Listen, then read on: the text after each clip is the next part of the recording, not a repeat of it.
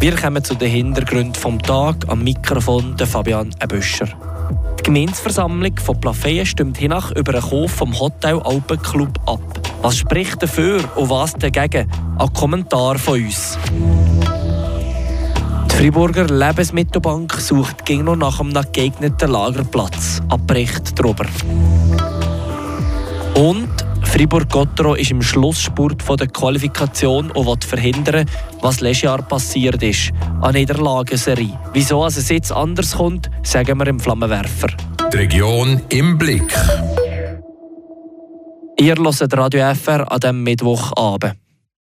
Heute Abend kommt es spannend zu Plafeyen. Die Gemeinsversammlung stimmt nämlich über den Kauf vom Hotel Alpenclub ab. Was es daraus geben soll, ist nur in den Grundzügen angerissen vom Haus für alle Plafeierinnen und Plafeier redet man. Vom Generationenhaus. Ein teures Geschäft, das Plafeien spaltet. Dazu der Kommentar von unserem Chefredakteur Mario Corpato.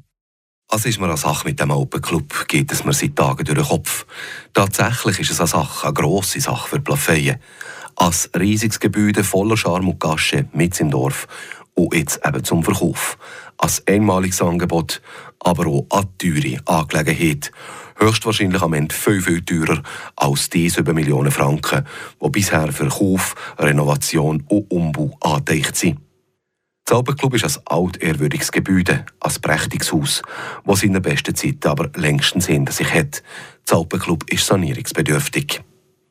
Man müsse vorwärts machen, sonst schnappen sich Investoren das Alpenclub, Lagis verlottern, so dass der Denkmalschutz nicht mehr zu sagen hätte und die Investoren könnten machen, was sie wollen. So wird argumentiert.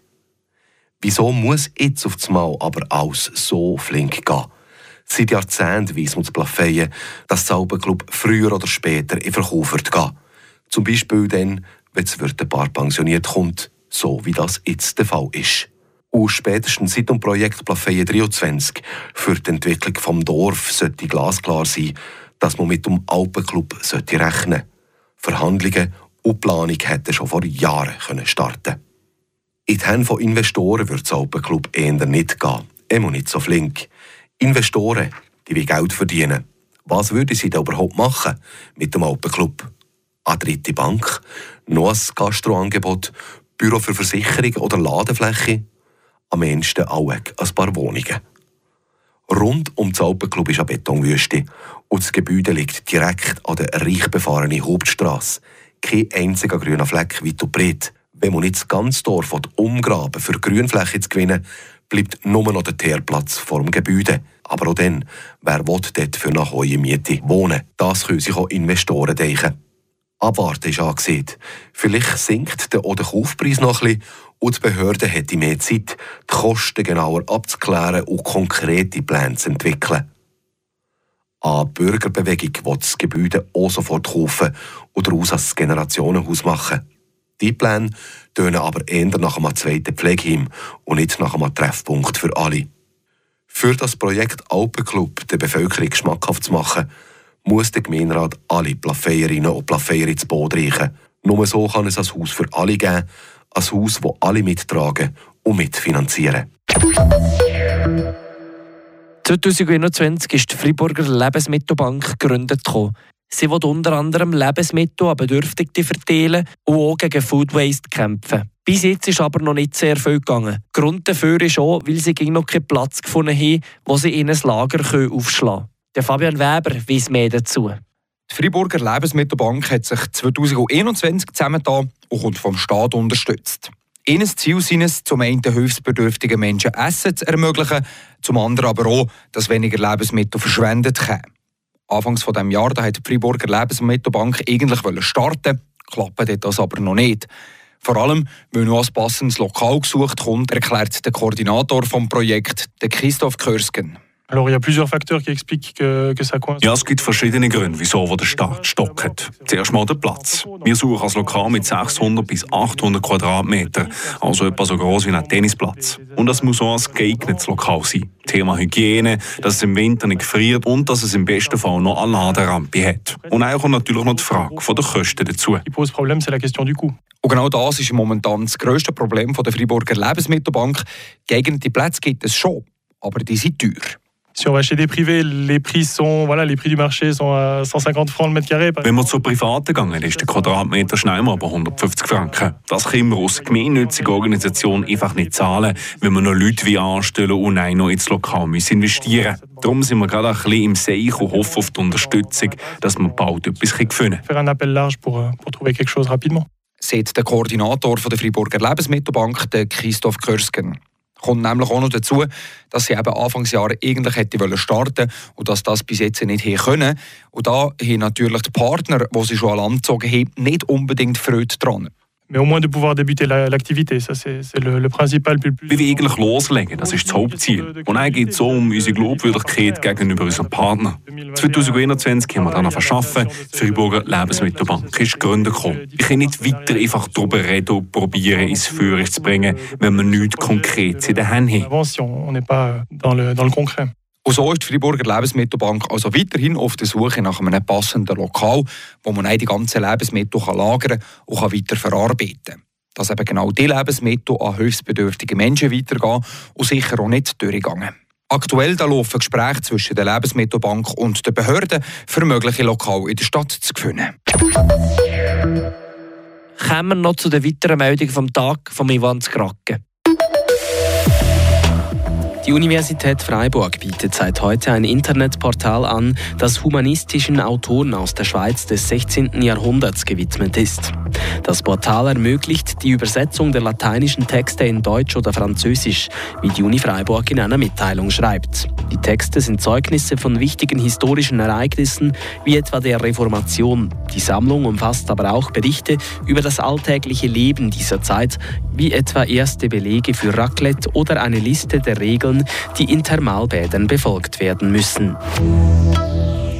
Die Technologiefirma Comet mit Sitz in Flamatt muss sich auf die Suche nach einem neuen Finanzvorstand begeben. Die bisherige CFO Lisa Pataki möchte sich laut Mitteilung einer neuen beruflichen Herausforderung widmen. Sie war seit 2020 Finanzchefin von Comet.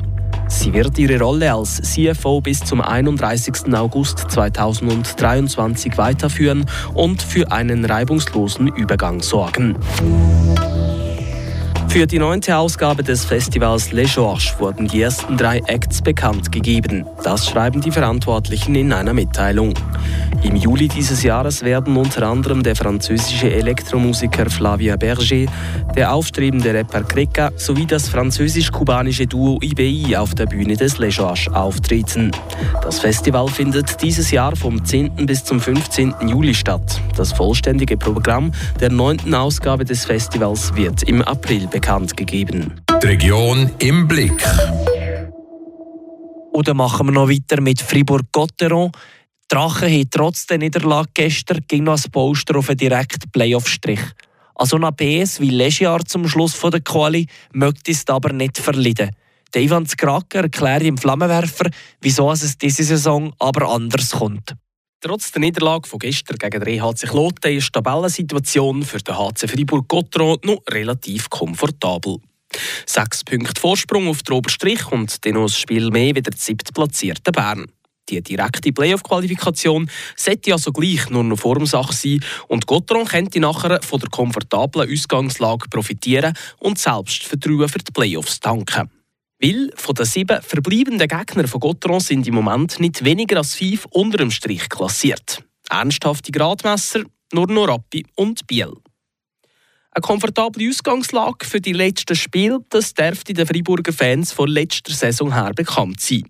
Aber damals hat plötzlich nichts mehr geklappt. Die Mannschaft hat Niederlage an Niederlage gereiht, in den letzten drei Matches nicht einmal mehr ein Goal geschossen.